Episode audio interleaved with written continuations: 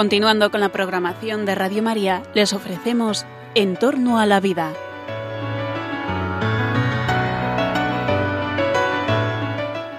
Es un espacio dirigido por José Carlos Avellán y Jesús San Román.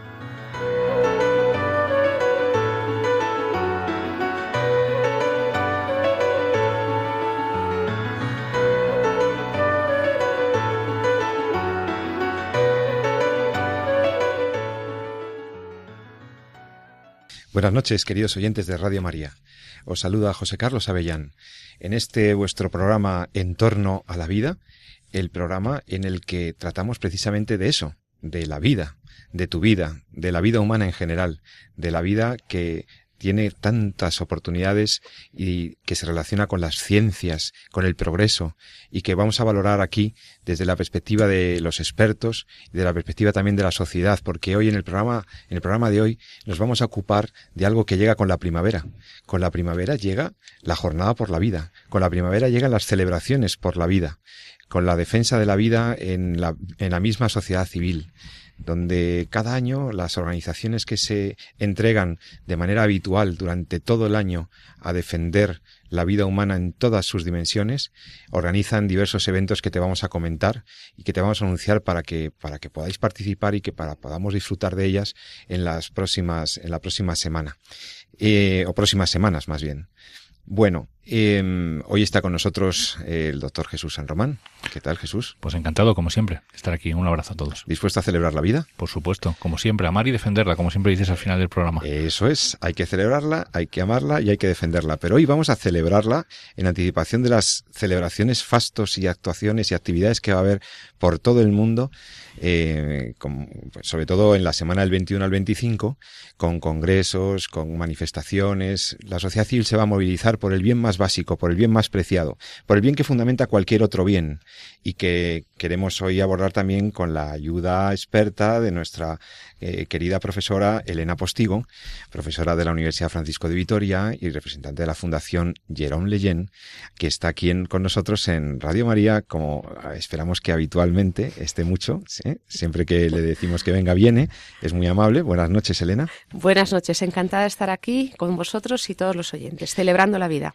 Bueno, pues eh, en, este, en este punto siempre yo he tenido alguna, alguna duda sobre la eficacia de las acciones que se, que, se promueven desde la sociedad civil, porque muchas veces dices, bueno, pero me, voy a manifestar o voy a apoyar tal campaña o voy a, o, o voy a significarme pues eh, comprometiéndome con esas asociaciones civiles tan, tan buenas, pero es que cada vez se están organizando mejor las cosas. Vez se hace más profesional porque es lo que hace falta, ¿no? Y en este punto, en la Fundación Jerón Leyen, además, tenéis alguna actividad en concreto que tiene que ver con la vida de los más vulnerables, que tiene que ver con la vida de esos niños que, bueno, pues que podrían ser víctimas de discriminación.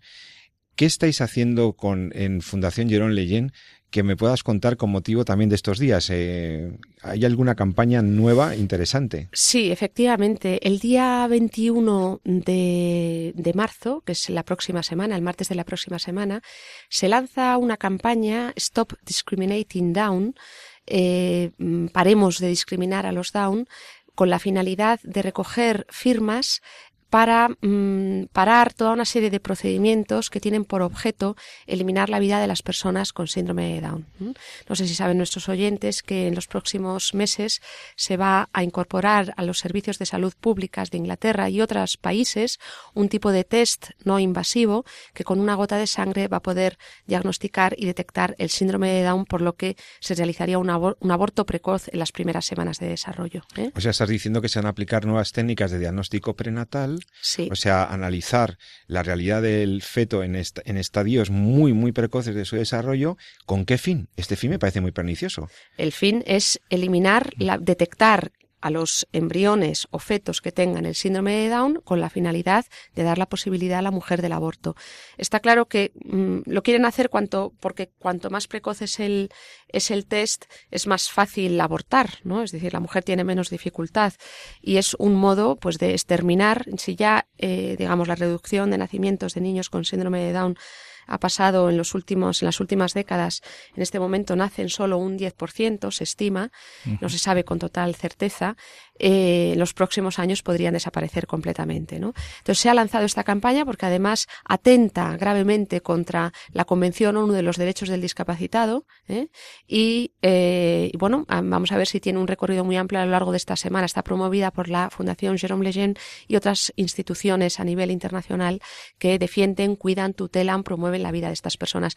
Lo que sorprende de este test es que va a ser utilizado, ha habido polémica en Inglaterra porque mientras que se utilice para niños con, con bebés con síndrome de Down no plantea problemas, sí que lo plantea cuando, según algunos, para detectar el sexo del niño o niña y abortar en el caso de que se haya eh, fecundado un, un, embrión del, del digamos, para niña, eh, para no discriminar a las niñas. Luego están en contra del test por si pudiera suponer discriminación para las niñas y no, en cambio, para las personas con síndrome de Down. Es contradictorio y, y, y verdaderamente paradójico. ¿no? Eh, no, es que es aberrante. Sí. O sea, es que es muy lamentable. Vamos a ver, el tener una trisomía, eh, una alteración genética, realmente eh, hace que estas personas, estos seres humanos, no merezcan la oportunidad de vivir. Pero ¿de qué estamos hablando? Las personas, personas que además hacen tan felices a las familias, personas que cuando se les da apoyo, también depende mucho del grado del down, la integración más fácil o tal, pero eso es evidente, soy consciente de lo que supone. Pero, por favor, a priori, determinar que una persona no debe nacer solo porque viene con una alteración genética en, su, en, en, el par 21 es una cosa verdaderamente que tenemos que cambiar la mentalidad de las gentes. Es que va a tener muy baja calidad de vida, es que va a sufrir mucho. Bueno, deja, deja a la gente nacer. Y eso además pues, cada vez... es así, o sea que Exacto, esto está sí. totalmente ya eh, descrito, publicado e informado, ¿no? no no tiene nada que ver eh, cómo manejamos desde el punto de vista clínico ahora mismo, incluso las patologías que venían asociadas. Es verdad que los niños que eh, nacen o que tienen síndrome de Down, que es, como bien comentaba, esa trisomía en el, en el, el cromosoma 21, tienen tres cromosomas 21 en lugar de dos, que es lo habitual, pues tienen eh, una mayor prevalencia de algunas enfermedades, pues incluso al momento del desarrollo embrionario, como puede ser cardiopatías congénitas, etcétera. Pero eh, hoy la medicina ha avanzado hasta un punto en el que eh, la calidad de vida, desde el punto de vista eh, puramente físico, de los niños con síndrome de Down, de los adultos con síndrome de Down, es más o menos la misma que la que puede tener una persona normal. Es decir, no está de ningún modo justificado el hecho de utilizar argumentaciones de tipo de que la vida que les espera es una vida menos digna o con menos calidad o que van a sufrir más, pero en absoluto. O sea, esto hay que desterrarlo de un argumentario que estaba en muchas veces manipulado. Esto es una pura discriminación eh, por eh, que en el fondo es una sociedad que con los conceptos que marcan hoy lo que es la autoridad de las personas, porque realmente eh, eso es lo que parece que prima hoy por hoy, lo vamos a ver también en los próximos debates que vamos a tener sobre eutanasia, si parece que lo que prima es si sirves o no sirves a la sociedad más que lo que eres, ¿no? pues claro, esos conceptos pues son eh, los, los enfermos de síndrome de Down, las personas realmente, porque que tienen síndrome de Down, pues eh, son personas a las cuales la sociedad utilitarista no sabe cómo manejar. Y es una pena, porque en el fondo lo que siempre ha definido la modernidad de una sociedad es precisamente cómo ha cuidado de sus individuos más vulnerables. ¿no? Esto es una cosa que hemos visto a lo largo de la evolución. Es decir, a medida que una sociedad ha sido más avanzada, es, cuando hemos puesto encima de la mesa los derechos humanos, hemos puesto encima de la mesa las leyes que protegen a las minorías, hemos puesto encima de la mesa las leyes de la discapacidad. Es decir, nos hace. Las que protegen a los niños. España es suscriptor nos, de un convenio internacional sobre protección a las personas hace, con discapacidad. No sé si el Reino Unido, pero jurídicamente. Nos hace más sociedad, no, no se, nos hace más sociedad en la mayor, en la medida en la que somos más capaces de proteger a aquellos que son más vulnerables dentro de los nuestros, ¿no? Y tenemos las cuentas pendientes precisamente con lo que alguna de las iniciativas que hemos comentado aquí es uno de nosotros, que es nosotros mismos en nuestra vida eh, embrionaria o nuestros primeros estadios de desarrollo. ¿No? Bueno, luego volveremos sobre el tema seguramente. Ahora tenemos la oportunidad de hablar con una persona que es muy interesante y nos va a contar cosas que se están haciendo con motivo de la Semana de la Vida, eh, repito, del 21 al 25, que culminará con algún evento en el día 25. Tenemos con nosotros eh, al teléfono a Alicia Latorre, que es representante de la Federación de Organizaciones para la Defensa de la Vida. Alicia, buenas noches, ¿cómo estás? Hola, ¿qué tal? Buenas noches. Bueno, es una suerte volver a tenerte en entorno a la vida un año después eh, muy organizados, organizando actividades que pueden ser del interés de nuestros oyentes, que son gente que, que quiere defender la vida y que quiere celebrar la vida. ¿Qué estáis organizando para, para los días estos de la semana? Cuéntanos un poco. Sí, bueno, pues es, aparte de las, las actividades que cada asociación particularmente organiza siempre en torno al Día de la Vida, pues tenemos nuestra cita anual. Por eso os agradezco muchísimo esta oportunidad de darlo a conocer de nuevo a nuestros magníficos oyentes. Y nada, estamos organizando eh, para el día 26 de marzo, si Dios quiere, a las 12 de la mañana, una concentración eh, respondiendo pues a ese compromiso que adquirimos ya desde el año 2011 de salir todos los años en torno al Día de la Vida en pues reunirnos todas las asociaciones en un acto público unitario bajo el lema del sí a la vida pues para defender todo lo bueno que defendemos. Así es que eso es lo que estamos preparando, esa concentración a la que están todos los oyentes invitados, por supuesto. ¿Dónde va a ser esa concentración, Alicia? Pues mira, va a ser, de no ser que nos diga lo contrario la delegación del Gobierno, en la plaza de Felipe II a las 12 de la mañana del domingo 26 de marzo. El Día de la Vida es el 25 y se ha puesto el domingo pues por una serie de circunstancias que lo hicieron más conveniente. Claro, así, podrá participar la gente, está bien, está bien. Oye, entonces, ¿ahí quién convoca? Pues mira, eh, eh, es una plataforma que se llama Sí a la Vida que integra a la práctica totalidad de las asociaciones que defendemos la vida en España. Si alguna falta, que se apunte, que, que nosotros todo aquel que se ha ofrecido a, a colaborar y que está de acuerdo con todo lo que defendemos está invitadísimo. Así es que si alguna asociación falta y, está de acuerdo con todo lo que defendemos, nos puede mandar su logo, eh, su, su, eso, eh, su disponibilidad a participar y porque lo que queremos es que integrar a todas las asociaciones que a lo largo del año en distintos campos defendemos la vida. Tenemos pues asociaciones de tipo asistencial con mujeres embarazadas en dificultades, hay asociaciones de tipo científico, otras están más con, con personas con alguna discapacidad, bueno, discapacidades tenemos todos, pero me entendéis a lo que me refiero. En fin, pues todas aquellas que de alguna manera están trabajando a lo largo de todo el año por esa defensa de la vida desde la concepción hasta la muerte natural. Así que ahí tenemos nuestra cita en este acto que queremos que sea pues muy bonito, muy constructivo como siempre procuramos de defender todo lo bueno, de presentar testimonios, en fin, que salgamos fortalecidos de allí. ¿Tenéis una página web eh, donde la gente es una página que está creada exclusivamente para, para este día, para este acto, eh, que es sialavida25m.org. que 25M, 25 con número, que ahí verán también convocatorias de años anteriores y es una página que la estamos construyendo poquito a poco y pueden ver lo del año pasado, lo de años anteriores, como digo, y ahí tenemos todo, pues el lugar, eh, el manifiesto todavía no lo hemos colgado, pero estará también en su momento, también se puede adquirir el merchandising que vamos a llevar, porque iremos todos con este logo que acordamos, con este lema del sí a la vida, con el color verde, es un pequeño sacrificio que hacemos de no lucir lo nuestro, nuestros símbolos todos en pro de la unidad. Y todo esto, toda la información, eh, donde pueden asistir, todo lo que quieran, también pidiendo colaboración, porque esto es cosa de todos y necesitamos muchas manos como voluntarios para, para mil cosas, ¿no? Eh, alguien nos puede ayudar pues a difundir para 40, 40 cosas, ¿no? También contribuir si se puede con algún donativo, todo lo que sea. Esto, como digo, es de todos y en esa página, si a la vida 25m.org, estará toda la información. Oye, está enseñándome en este momento de la noche, me está enseñando Jesús San Román la página web. Es impresionante, habéis conseguido aglutinar lo mejor, lo mejor de lo mejor, de gente que está trabajando todo el año en apoyo a la vida, a las familias, a las madres. Veo las, las asociaciones más significativas del entorno de la defensa de la vida, de la familia, etcétera. Y oye, os quiero felicitar públicamente porque yo vengo siguiendo el movimiento Provida mucho tiempo, apoyando lo que puedo, y ciertamente ver que seguimos, o sea, que sigues organizándolo y alentándolo muy bien y que estáis, pero esta, esta fórmula, ¿no? De que no, no haya ninguna organización protagónica, sino que se vea claramente cuál es el objetivo y que eh, se consiga hacer fuerza desde la unidad y desde eh, fuera de cualquier protagonismo es muy de felicitarse. Eso os va a hacer, nos va a hacer mucho más fuertes y creo que puede ser muy, muy eficaz. ¿eh? Felicidades. dijo eh, San Juan Pablo II que el éxito de la, de la acción provida es la capacidad que tengamos de luchar unidos. No quiere decir que en todo tengamos que estar todos, porque evidentemente en cada campo hay mucho campo y además incluso en las estrategias, en la manera de colaborar, la disponibilidad, por eso estamos muchos. Pero también el ser capaces de estar unidos en lo fundamental y en este día en concreto. Entonces, es verdad que yo quiero agradecer a, muchas personas que han hecho posible esta unidad, que hace falta pues limar a veces asperezas, ser muy generosos en muchas cosas y, ese compromiso para mí fue un paso importantísimo porque, como tú bien has dicho, tú vienes siguiendo el pues lo que es la, todas las iniciativas, ¿no? Provida y bueno, desde las primeras que aparecieron ya en los años setenta y tantos hasta nuestros días, otras que se han ido incorporando, pues cada uno lo ha ido haciendo pues lo que mejor que ha podido, ¿no?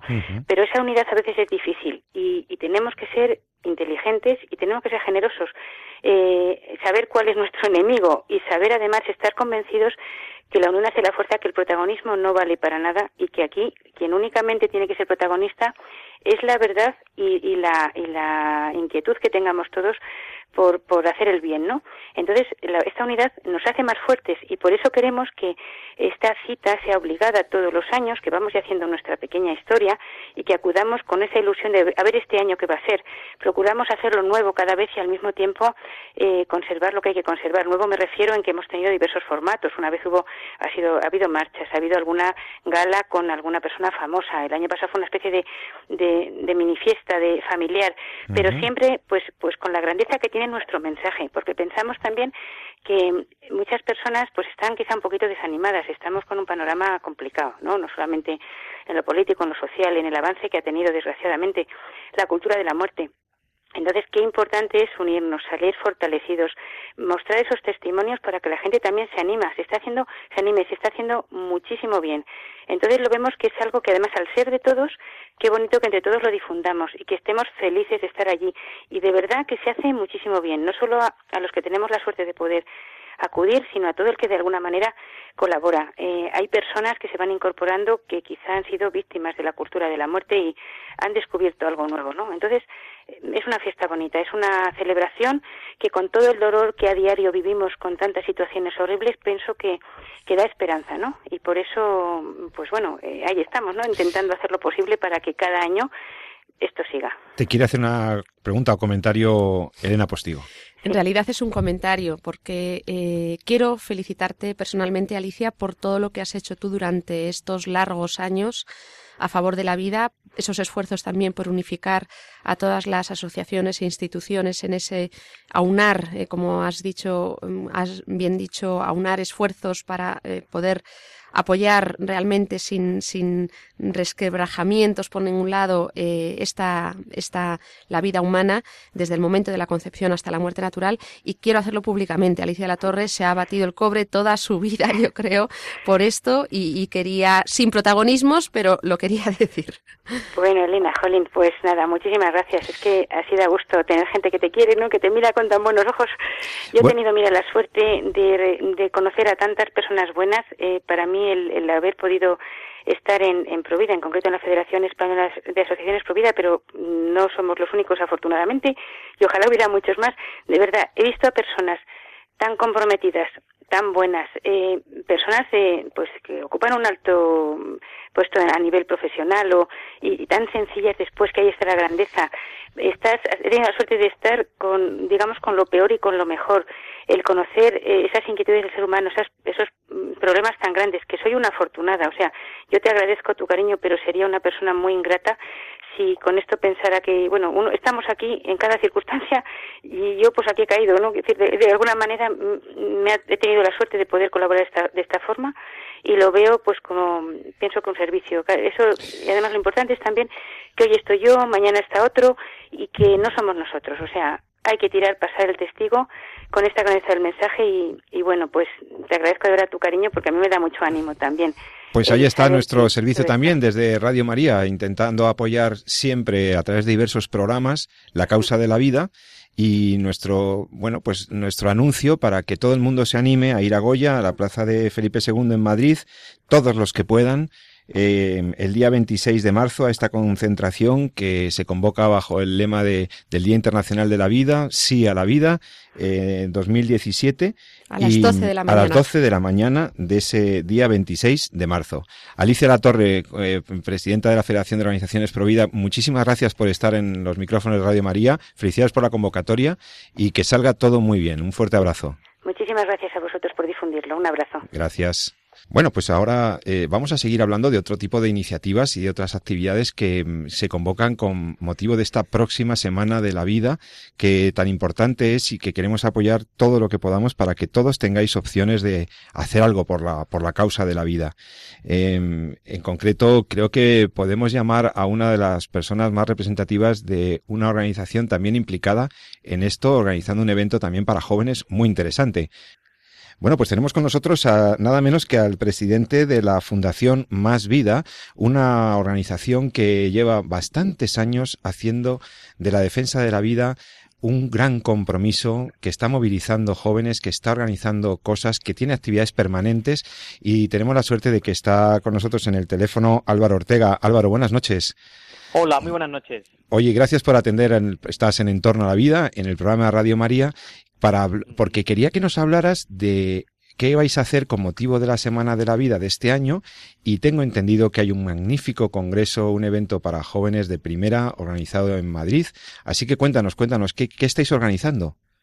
Efectivamente, el próximo 25 de marzo, coincidiendo con el Día Internacional de la Vida y como preludio de la, de la convocatoria que organizamos todas las entidades a favor de la vida el 26 de marzo, hemos querido organizar el primer Congreso Internacional eh, de jóvenes por la vida y por la libertad, ¿no? Un congreso eh, de jóvenes y para jóvenes y no tan jóvenes en el que queremos poner de manifiesto pues la defensa de la vida y eh, sobre todo en el contexto en el que está aconteciendo, ¿no? En el que hay varios temas sobre la mesa de actualidad como son los vientres de alquiler, como es la defensa de la vida en Estados Unidos, las políticas que está desarrollando el presidente Trump y todo ello lo vamos a abordar en, el marco de este, de este congreso que hemos, lo hemos titulado como pedimos la palabra, ¿no? Porque como jóvenes queremos irrumpir en, la actualidad política porque creemos que tenemos mucho que decir. Nosotros somos la próxima generación venidera y queremos luchar por una sociedad que defienda una serie de valores y que menos que el valor más fundamental de todos, que es el derecho a la vida, ¿no? Claro, oye Álvaro, para los oyentes, yo sí que os sigo desde hace años, pero cuéntanos en 30 segundos qué es la Fundación Más Vida.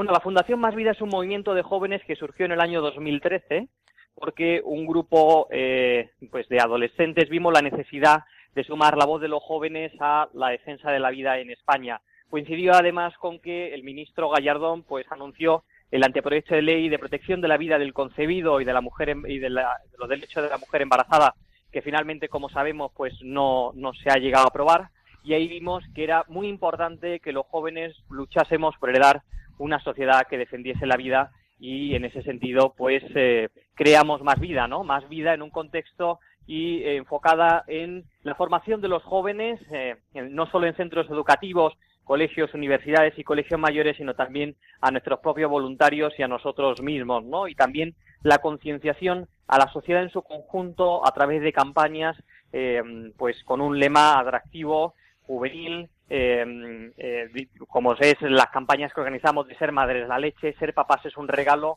intentamos despertar la solidaridad de la sociedad eh, buscando productos eh, básicos de, la maternidad para ayudar a las mujeres embarazadas con dificultades para que puedan continuar adelante con su embarazo. No, no, a mí me encanta porque además de que tenéis campañas y acciones comunicativas muy, muy eficaces, estáis movilizando a, la gente joven que, que realmente cuando ve una causa verdadera y una causa justa, cuando ve el bien, el bien atrae. Y cuando ven lo verdadero y cuando ven una cosa bien organizada, como hacen las cosas Fundación Más Vida, que lo hacéis bien, o sea, que no sois chapuceros, que las cosas las hacéis muy bien, pues hombre, eh, ¿qué quieres que te diga? Es normal, ¿no? Tendréis gente joven, voluntarios, ¿la gente podrá apuntarse a este congreso?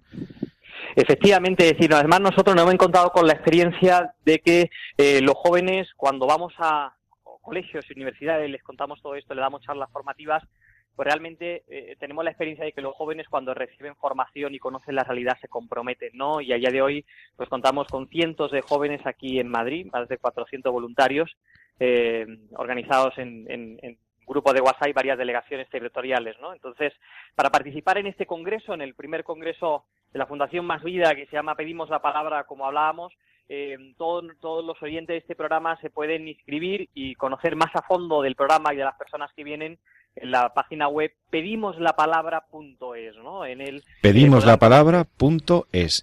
Vale, para que lo apunten todos y, se, y pedimoslapalabra.es, eh, ahí tienen la información nuestros oyentes del congreso eh, de la Fundación Más Vida del 25 de marzo.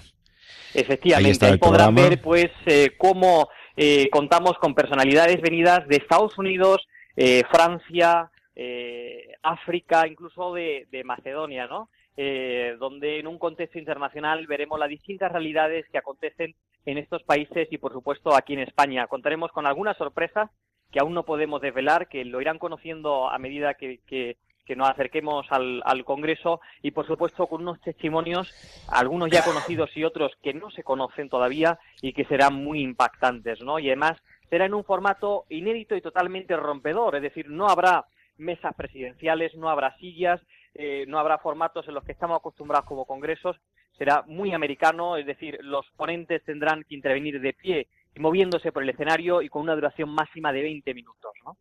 Qué bien. Y pues nada, estoy viendo, me está enseñando Jesús San Román el, el programa, eh, fantástico, muy atractivo, mmm, uh -huh. porque alguno dice un congreso, tal, la gente joven que nos esté escuchando, un congreso, sí. no, pero mira, no tiene que ver, o sea, esto es como nada, un show. Vaya esto rollo. Es, no, no, no, esto es al revés, esto es un show. Completamente, o sea. es un show y además, entre ponencia y ponencia habrá sorpresas, habrá eh, actividades muy divertidas y, y, la verdad es que pues no, no se ha conocido cosa igual, por lo menos en el movimiento Provida eh, aquí en España, ¿no? Y, mm.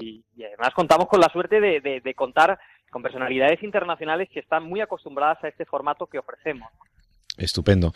Pues nada, eh, Álvaro, eh, Álvaro Ortega, presidente de la Fundación Más Vida, muchísimas gracias por organizar el, e, este evento que tendrá lugar en Madrid, ¿verdad? En el auditorio del el Colegio 20... La Salle, en el Colegio Maravillas, ¿no? Ahí en el en Madrid Capital, sábado 25 de marzo, no te lo pierdas. Si eres joven, tienes valores, tienes inquietudes, o si tus hijos, tus nietos que me estás escuchando y tienes hijos o nietos que quieren que vayas a una cosa bien organizada, con testimonios impresionantes, con contenido, pero al mismo tiempo muy entretenido y quieren hacer un sábado bueno, formativo, que vayan al Congreso de la Fundación Más Vida, el día 25 de marzo en Madrid.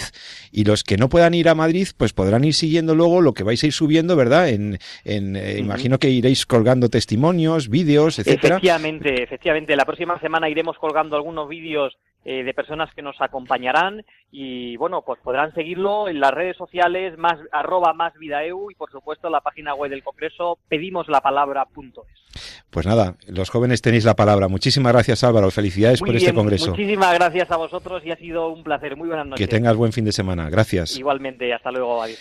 Bueno, y queridos amigos, después de todas estas actividades, estas convocatorias, todo lo que estamos escuchando, dame un poquito de música, Jesús.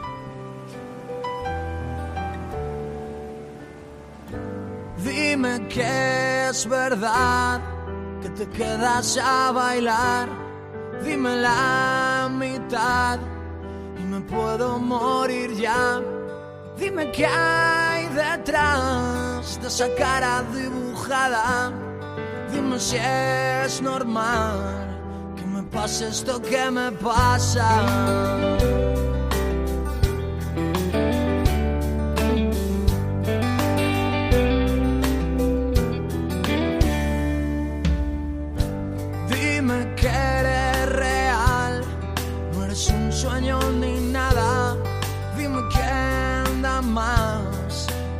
Entrego aquí mis armas.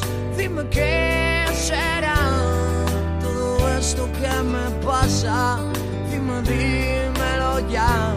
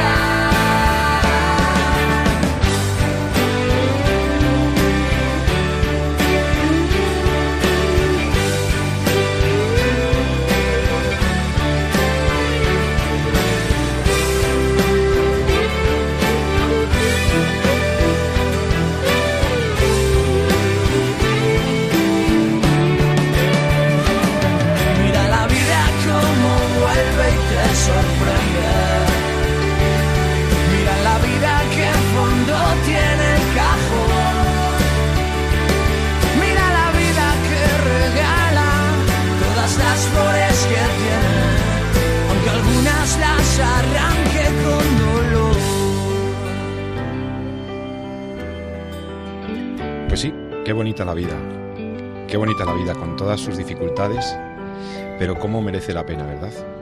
Y cómo se sobrepone la vida, y cómo triunfa la vida, y cómo sale adelante en medio de la dificultad, sobre todo cuando hay un sentido, cuando hay un norte, cuando hay un horizonte, cuando hay algo por lo que creer, por lo que luchar, por lo que amar, por lo que levantarse cada día. Qué bonita la vida. Pues queridos amigos, en este programa nos gusta, siempre estamos haciendo valoraciones, estamos haciendo análisis, eh, sesudos análisis muchas veces con expertos de cosas que tienen que ver con, con la vida humana, sus amenazas, sus vulnerabilidades. Y hoy queríamos en esta segunda parte del programa presentaros un caso verdaderamente llamativo de alguien que sigue el lema mío este que pondré algún día en, en algún lugar de ama la vida y defiéndela. Alguien que ha seguido realmente eso con su testimonio de vida. Alguien que realmente se ha comprometido con la vida y, que salió la noticia hace poco, y por ser algo público, ya eh, notorio, el testimonio de una persona muy concreta que fue Chema Postigo. Chema Postigo. Tenemos la suerte de que alguien que le es relativamente cercano, que es nuestra amiga Elena Postigo, está en el programa para contarnos quién fue Chema Postigo y por qué quiero yo hablar de Chema Postigo. Jesús, ¿por qué queremos hablar de Chema Postigo? Pues eh, yo creo que lo mejor es que nos lo cuente Elena, ¿no? Vamos a ver, la verdad esto ha sido espontáneo, nuestros oyentes no iba preparado ni lo he planteado yo, ¿no? Y os agradezco que me deis la oportunidad de hablar de, de mi primo Chema, ¿eh? porque es para mí un honor hacerlo. Falleció el lunes, el lunes día, día 6, eh, eh, tras una brevísima enfermedad. Y mm, bien, os voy a contar un poco su vida, es lo que me habéis pedido, ¿no? Y también por qué queremos hacerle este, digamos, en este programa de En torno a la vida, dedicárselo, ¿no?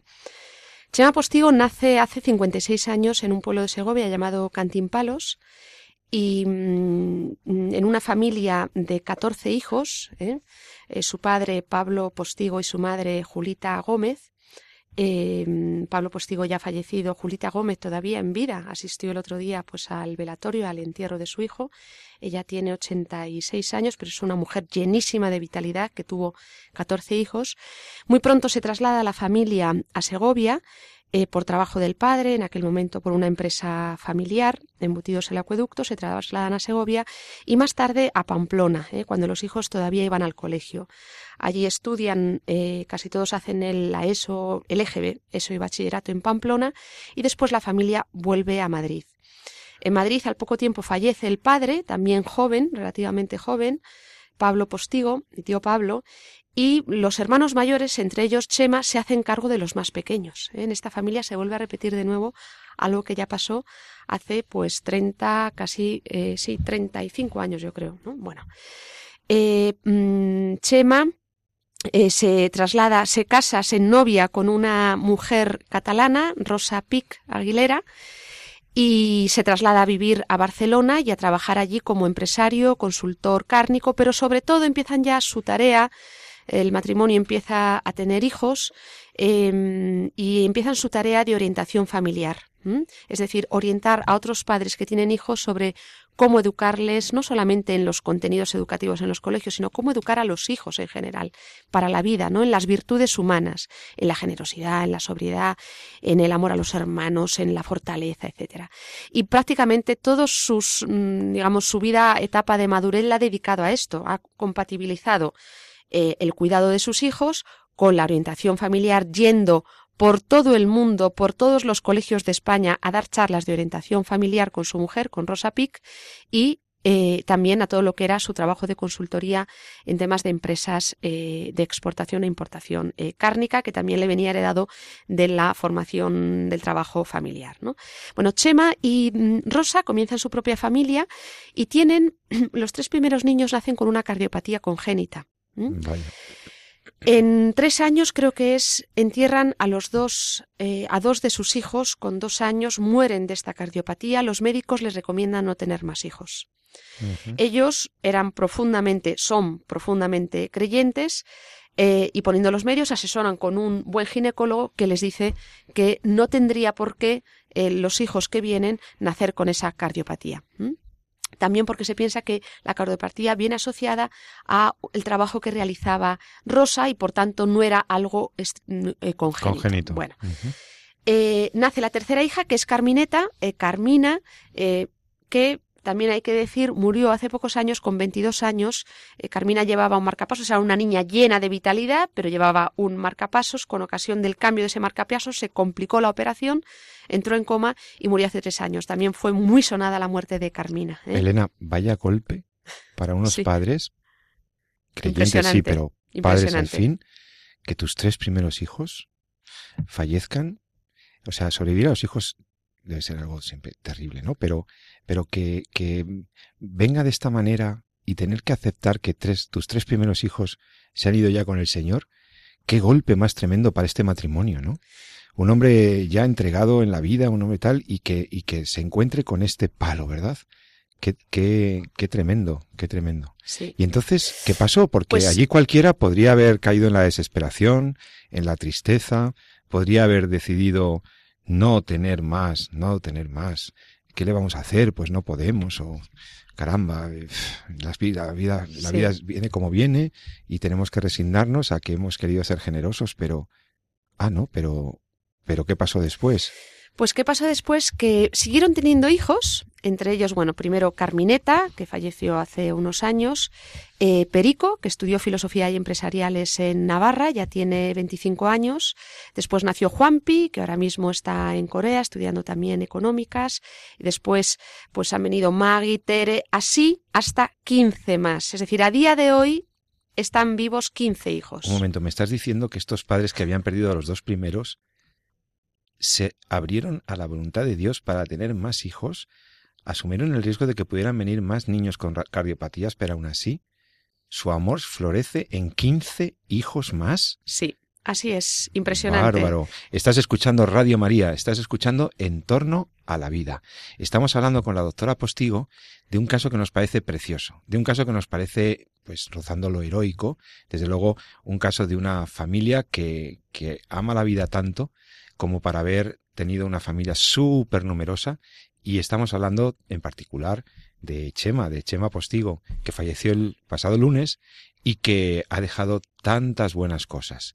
Elena, esta familia va creciendo, 15 hijos, ¿cómo se puede, cómo se puede salir adelante con tantos niños? Esto parece Pues, una locura. Es, Es, decir, parece ¿quién una locura. le echarían una mano a, a Rosa? Porque eh, Bueno, vamos a ver, lo que sorprende en esta familia, bueno, los dos hay que decir que tanto Chema venía de una familia de 14 y Rosa venía de una familia de 16, están Bárbaro. acostumbrados y han vivido toda su vida en esos contextos familiares y ellos deseaban tener muchos hijos, es decir, les gustaba la idea y con total libertad siempre decían, esto además encabeza algunas entrevistas que le han dicho, a mí el Estado nunca me va a decir los hijos que yo quiero tener. Ah, claro, Queremos tener los hijos que queramos, que el Estado no se meta en nuestra cama, decía Rosa, que es muy, así como Chema era muy segoviano, discreto, como más, más- discreto, más hacia adentro, Sí. Rosa es una mujer exuberante, llena de alegría, de energía, de vitalidad, y además lo dice, el Estado no se mete en mi cama, yo voy a tener los hijos que quiera, y han nacido como fruto del amor. Si vieras a esta familia, yo el martes estaba allí con ellos en el velatorio que quisieron hacer en su casa, llevaron al papá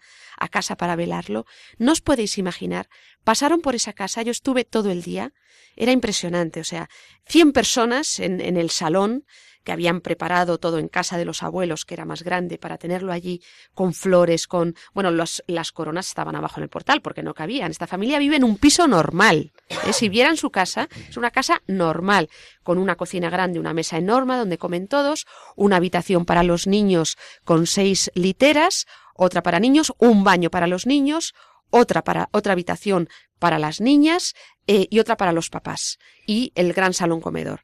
Eso es la casa, es un piso, ¿eh? no es nada más. Han vivido siempre con muchísima sobriedad, con muchísima naturalidad, con muchísima alegría.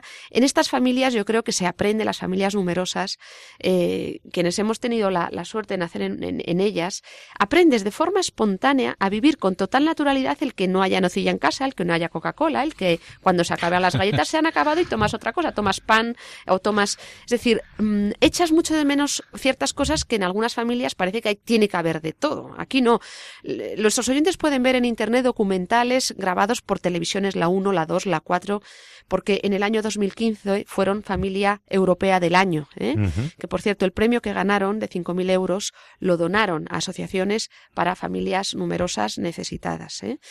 Eh, entonces, ellos lo han vivido siempre con muchísima naturalidad y los hijos han crecido desde el mayor, los que viven ya fuera, que están estudiando, hay dos en Madrid estudiando ingeniería industrial, hasta los más pequeños, el más pequeño que tiene seis años, que el otro día estaba allí, miraba a su padre y el pobre lloraba, pero al mismo tiempo después salía y reía con un hermano, con un tío. Es decir, ahora mismo es verdad que la situación que se le queda a Rosa es una situación complicada, pero va a tener mucha ayuda y mucho apoyo del resto de la familia. Dices ¿eh? que pasaron tanta gente por el esto bueno, por el 500 personas. Yo os puedo asegurar que además de todas las edades, es decir, gente mayor, gente joven, niños, cuando acabaron los colegios empezaron a ir los amigos de los niños, claro, que fueron allí con sus colegios los profesores a eh, decir el último adiós. Y en esa familia, mirad, esa tarde se rezaba un rosario, después una canción, Después, el hermano de Rosa Pic, que era el que organizaba, todos son catalanes muy organizados, los postigos somos menos. Ahí estamos, yo le decía, menos mal que estáis los Pic, porque aquí nosotros estamos todavía eh, un poco descolocados, ¿no? Entonces decían, mmm, compraron como un kilo de rosarios, te ponían en mano el rosario allí, la gente rezando el rosario, después canciones, pero no canciones tristes, canciones a la Virgen, eh, sevillanas, porque Achema era un hombre muy alegre y lo hacían porque para ellos, en el fondo, está mal decirlo, una fiesta espiritual, es decir, Chema se ha ido al cielo, era un hombre que toda su vida luchó ¿eh? por ser santo y por ganarse el cielo. Eh, lo de la familia es impresionante, pero me gustaría volver sobre la figura de él. Sí. Sobre su, su vida. Sí. Eh, un empresario, o sea, un, una persona que, que es capaz de compatibilizar una tarea profesional con la atención a una familia y encima con, un, con una labor apostólica, o sea, con una labor de dedicación sí. también fuera de su familia, con las charlas, con todo lo que hacía. Me parece un testimonio enorme de generosidad. Eh, cuéntanos algún detalle de, de, su vida que hable un poco del perfil de este hombre y para que se vea, para que nuestros oyentes vean cómo hay gente que es capaz de sacar tiempo del tiempo para entregarse más a los demás. Pues mira, un detalle muy concreto. Hace un par de años yo quise invitarle a un congreso que había en el CEU fue coger el teléfono, le dije que yo era sobre la familia del Congreso, eh, si podían venir él y Rosa a hablarnos eh, acerca de su experiencia como familia, eh, y automáticamente me dijo que sí. Miró la agenda y allí sobre la marcha me dijo que sí, suponiendo todo lo que todo lo que quiere decir dejar a una familia porque eso era un sábado, un fin de semana, es verdad que ya los más mayores ayudaban a los más pequeños, pero él cuando se trataba de mostrar su realidad, vamos a decir así, de evangelizar, de eh, aportar su experiencia personal, de cómo vivir en una familia numerosa eh, con total normalidad, lo hacía siempre encantado. Y no solo, el otro día estando allí, eh, cosas que yo a Chema, como se fueron a vivir a Barcelona hace muchos años, el resto de la familia estamos aquí, pues le veíamos en Navidades, cuando venían ocasiones así, ¿no? Con todos sus hijos. Por lo tanto, me he perdido un poco esas anécdotas del día a día. Pues el otro día, en el velatorio, vinieron, de repente aparecieron allí un grupo de, de sordomudos. Uh -huh. y, y la verdad todos nos quedamos un poco desconcertados y el que les acompañaba explicó que es que Chema iba a dar charlas también de formación a los sordomudos con una persona que les traducía. ¿eh? Y eso nadie teníamos. Lo sabía, claro. nadie, no lo sabía casi nadie. No solo, allí en el velatorio había una persona con una, digamos, venía vestida de forma como muy sencilla y descuidada.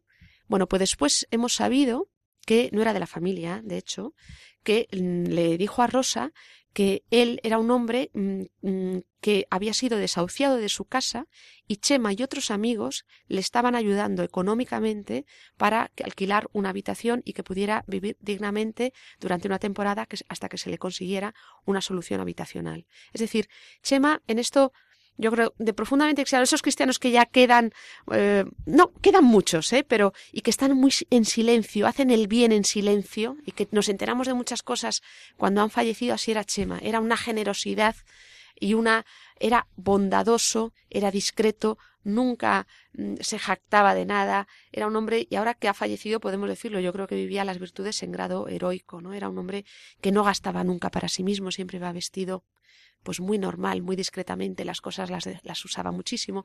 En una entrevista en la tele, que por cierto los oyentes si ponen Chema Postigo, les han hecho muchas entrevistas en, distintos programas, sale una, esta mañana justamente la veía, eh, de la 1, mm, acerca de eh, mm, era mm, así como otros programas digamos del área más católica hacían hincapié en la dimensión de fe de la familia esta era la 1 acerca de una familia donde no se tiraba comida porque se, tiraba. comida. Está demostrado que las familias numerosas no se tira nada, ¿no? Entonces fueron los de televisión, los de la 1, vivieron todo un día con ellos, hicieron un reportaje. Eh, entonces mostraron cómo, eh, bueno, pues ese día hicieron dos pollos, eh, dos pollos asados para todos, para toda la familia. comieron con el pollo más, no recuerdo ahora mismo que acompañaba si era pasta o arroz o, o qué era. Y Chema está comiendo y dice, a nuestros hijos también se puede comer carnes y proteínas, pero también pan. Como decía mi abuela, en esto eh, la, abuela postigo sabiduría eh, Dixit, ¿no? El pan es muy bueno, sienta muy bien, incluso duro y rayado, y hay que aprovecharlo hasta el final porque además alimenta. Entonces, nuestros hijos no tienen productos, mm, no compramos Coca-Cola solo en grandes fiestas, no compramos nocilla o si compramos algo, lo compramos y cuando se acabe no se vuelve a comprar hasta fin de mes. ¿eh? Hasta que se hace la otra compra. Hasta que se hace la otra compra.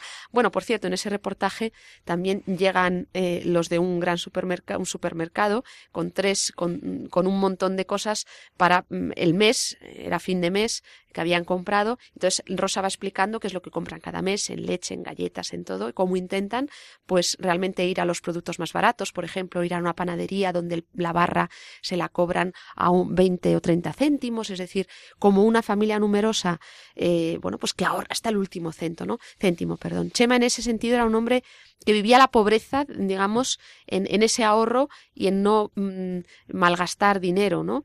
Eh, últimamente habían estado viajando mucho por el extranjero porque Rosa ha publicado un libro, mm, Rosa Pic, eh, Cómo ser feliz con uno, dos, tres puntos suspensivos hijos, donde ella explica las cosas, cómo lo hace. Y ha venido a presentarlo a Inglaterra, Eslovaquia, Rusia, últimamente a África. Y de hecho creían que cuando estaba mal eh, los últimos meses, había adelgazado el último mes, creían que era por algo que había contraído en África. Por eso enmascaró todo esto, toda la, la, enfermedad por la que murió. Bueno, eh, o sea, se, se, habían desgastado y de hecho hay una entrevista en la tele que les hacen, creo que es en Croacia, que es uno de los últimos viajes que hicieron en noviembre. ¿eh? Una entrevista muy bonita donde les hacen muchas preguntas, cuentan.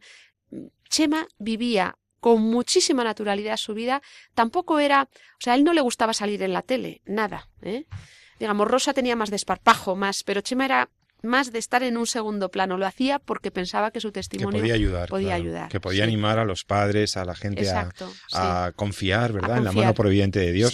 ¿Hasta qué, qué punto la vida, la religiosidad de la familia ha influido en la personalidad de Chema? ¿Cómo, Muchísimo. Y cómo él ha influido a sus hijos y a su gente de, Muchísimo. Bueno, vamos a ver, Chema nace en el seno de una familia eh, católica eh, por tradición, aunque también tengo que decirlo, como no conocéis a muchos de los miembros, en la misma familia Postigo y de Chema hay hermanos de todos los gustos, de derecha, izquierda, arriba, abajo, ateos, agnósticos, católicos, creyentes, mm, del Opus Dei, de otras instituciones, etcétera. Es decir, la riqueza, gracias a Dios, de la libertad con la que se crece en una familia cristiana y, y, y, y el otro día comiendo allí con ellos, venía pues eso, un, un sobrino pues que no está casado y tiene un hijo. Es decir, allí queremos, se quiere a todos independientemente de las elecciones que hayan hecho en su vida. Pero Chema y Rosa eran hombres profundamente eh, creyentes y esas mismas creencias las consideraban como valores muy importantes para sostener el edificio de la personalidad de sus propios hijos. Además de darles buena formación en colegios y buenos estudios, han intentado educarlos también en la eh, fe católica y en las virtudes cristianas. Entonces, eso ha incidido siempre en su vida, pero de nuevo, vivido con muchísima naturalidad, con muchísima libertad. Si conocieres a sus hijos, son niños que mm, viven con total normalidad su fe, que no presumen de ella, que mm, pues a lo mejor alguno practica menos que otro y se le quiere igual, pues como en todas las familias cristianas es así, ¿no? Pero sí que es verdad que ha incidido mucho en su estilo de vida, en la educación que han querido dar a sus hijos, los hábitos. En la casa de Rosa y Chema se rezaba el rosario todos los días, ¿eh? Y allí eh, cada uno por la casa, el que iba quería, el que no se aburría se iba fuera, a darle al balón y lo que quiera con total normalidad. Cosas que quizás se hacían en familias españolas hace muchos años, ¿no? Sí, sí, qué bonito, ¿no? Porque esto es, eh, en el fondo es, eh, eh, pues recogemos la, llamada universal a ser santo en, en, en, donde nos toquen. Si es con una familia, con tus hijos, pues con una familia con tus hijos. Si es soltero en tu trabajo, soltero en tu trabajo. Y, y que te pongan ahí el listón tan alto, la verdad es que, te da mucho, te da mucho que pensar, ¿no? Por lo menos, este, amar al mundo apasionadamente, ¿no? Que decían. Chema y Rosa y sus hijos aman al mundo apasionadamente. Y hasta el último día que él, mm, cuando le diagnosticaron el cáncer hace 15 días, que además fue un, tumor al hígado, por lo visto, eh, según la oncóloga, de los más agresivos, día tras día iba rapidísimo, en 15 días se lo ha llevado, ¿no? Él quiso hablar personalmente con cada uno de sus hijos y empezó así la conversación. Esto no hago nada, no revelo nada, porque lo dijo su hijo Perico en el gran funeral que se celebró en la Basílica de Santa María del Mar en Barcelona el otro día. Eh, su hijo Perico, había como 3.000 personas. Sí, impresionante. Además, Rosa dijo, lo quiero hacer en el sitio más grande porque sé que va a venir mucha gente. No, pudo, mm. no pudo hacerlo en la Sagrada Familia, pero eligió la catedral, la Basílica de Santa María del Mar. Por cierto, en Madrid va a haber un funeral el viernes que viene. Además, Rosa ha invitado a todo el mundo que conociera a Chema. Que, el día 17. El pues. día 17 a las 8 de la tarde en los Jesuitas, en, ahí en, Serrano, en Serrano, sí. En Madrid. Por ser una iglesia grande han elegido, porque ellos, digamos, no, no viven en Madrid, pero han elegido por ser una iglesia grande. Bueno, entonces estaba diciendo que quiso hablar personalmente con cada uno de sus hijos. Y empezó así, decía Perico, eh, mm, recuperando las palabras de su padre. Dios nos quiere mucho Dios nos quiere mucho y, y ha querido que yo esté enfermo, ¿eh? como preparando a sus hijos para lo que pudiera venir. ¿eh? Em, no sabemos lo que va a pasar. Ahora mismo no tengo aquí las palabras. No sé si eh, es que no sé si me funciona la, la wifi. Eh, pero bueno, eh, se pueden recuperar porque están, si van a Facebook, tienen en la página, mmm, hay una página de, de Facebook titulada eh, Cómo ser feliz con uno, dos, tres hijos, que es la página del libro de su mujer, de Rosa Pic, donde han ido pues mostrando todo lo sucedido en estos días y están las palabras de, de Perico en el funeral de su padre, donde cuenta las últimas palabras de su padre, donde claramente lo que les dice, hijos míos, yo creo que aquí va a llegar el final de mis días, nadie, nada hacía suponer que fuera tan pronto, porque era un hombre relativamente joven y lleno de vitalidad, 56 años todavía, y, prácticamente donde se va despidiendo de sus hijos uno a uno, incluidos los más pequeños, ¿no? Eh, los pequeños, pues claro, el sentido de la muerte yo creo que todavía no lo tienen, lo irán entendiendo poco a poco al no ver a su padre en casa, ¿no? Los mayores son plenamente conscientes y son los que en estos días eran, estaban como más, más digamos, doloridos y compungidos con esos momentos que uno tiene en, en, los velatorios, en las muertes de familias cristianas, ¿no? Que por un lado es triste perder el dolor de perder físicamente a esa persona, pero por otro lado la firme certeza, la esperanza de que le tienes en el cielo y a tu lado siempre, ¿no? Pues qué bonito testimonio de vida de Chema Postigo que hemos querido traer al programa, a tu programa en torno a la vida. Eh, ver gente que ha encarnado las virtudes cristianas, que ha sacado adelante una familia súper numerosa, de tantos, tantos hijos, que, que ha hecho de, de, la vida pues un don, un entregarse, ¿no? Consciente de, lo, de que es un don, la entrega al mundo. Yo damos muchas gracias a Dios Fíjate, por este tipo de testimonios. No sé si tenemos tiempo, te leo, hemos recuperado las palabras sí, de, nos queda un minuto. De, Léelas tú, Jesús, porque no, no veo. Eh, por bueno, favor. no he tenido mucho tiempo, es una pena, pero eh, os voy a leer un poco lo que, eh, por lo menos el, el inicio de lo que su hijo Perico dijo al, final, al finalizar la ceremonia y que queda recogida así en su muro del Facebook, donde dice cómo ser feliz con uno, dos, tres hijos. ¿no? Entonces, eh, leeremos los primeros párrafos. Dice, querida mamá, hermanos, familia, amigos y todos aquellos que tuvisteis la suerte de conocer a papá. Desde la familia queremos agradecer todas las muestras de cariño, afecto y servicio que nos habéis mostrado. Agradecemos infinitamente vuestras oraciones y atención. Dios nos quiere tanto, tanto. Así fue como papá nos comunicó a sus hijos para decirnos que tenía cáncer. Con estas palabras ya podríamos resumir cómo fue la vida de papá, una vida intensa en Dios, vivida para los demás. Bellísimo, bellísimo. Qué mejor resumen, ¿no? Mm. Qué Sí. mejor se puede decir de un hombre, ¿no? Sí, eh, allí recuerdo ahora mismo en el velatorio pasó un sacerdote, pa- iban pasando varios a decir responsos y uno de ellos, eh, algo así estoy parafraseando, dijo, Chema ha llegado al cielo con las manos llenas. ¿eh? Pidámosle que nos ayude también y a sus hijos que nos ayude a llegar al cielo con las manos llenas, porque era un hombre bondadoso. Pues así sea, con este bellísimo testimonio. Gracias, Elena, por contarnos la vida y, y, el ejemplo tan bonito de Chema Postigo que hemos querido tener en esta segunda parte del programa. Pues hemos llegado al final de este programa en torno a la vida, mm, con toda esta esperanza y toda esta alegría que nos dan este tipo de testimonios, ¿no? De cristianos, ya no tan anónimos, desde luego, porque ya se ha hecho una celebrity de, las mejores. Que no le hubiera gustado nada, nada, nada, nada, nada. Verse Pero- los muros y las cosas, no le hubiera gustado nada. Pero es Chema. lo que hay, es lo que Sí. hay, porque, porque sí, porque además Bueno, sí. le, que nos- le pedimos perdón, pero Le pedimos disculpas por haberlo hecho, pero es que nos ayuda mucho hablar de él. Pues nada, eh, queridos amigos, eh, Jesús San Román, Elena Postigo, buenas noches, que tengáis muy buen fin de semana, que descanséis y gracias por estar en el programa como siempre. Gracias a vosotros, ha sido un verdadero placer. Y a todos los oyentes que disfruten la vida, que la amen, que la celebren. Recuerden todos los eventos que hemos ido anunciando para la Semana de la Vida del 21 al 25 de marzo. Hemos, hemos hablado de las convocatorias del 25 y del 26, Sí a la Vida, eh, la concentración en Madrid. Hemos hablado del Congreso de Fundación Más Vida. Pedimos la palabra para los jóvenes y a todos vosotros pues, pues que sigáis disfrutando de ella, celebrándola y agradeciéndola cada día como intentamos hacer en este Hasta dentro de 14 días, os saluda José Carlos Avellán, ama la vida y defiéndela. Muy buenas noches. Gracias.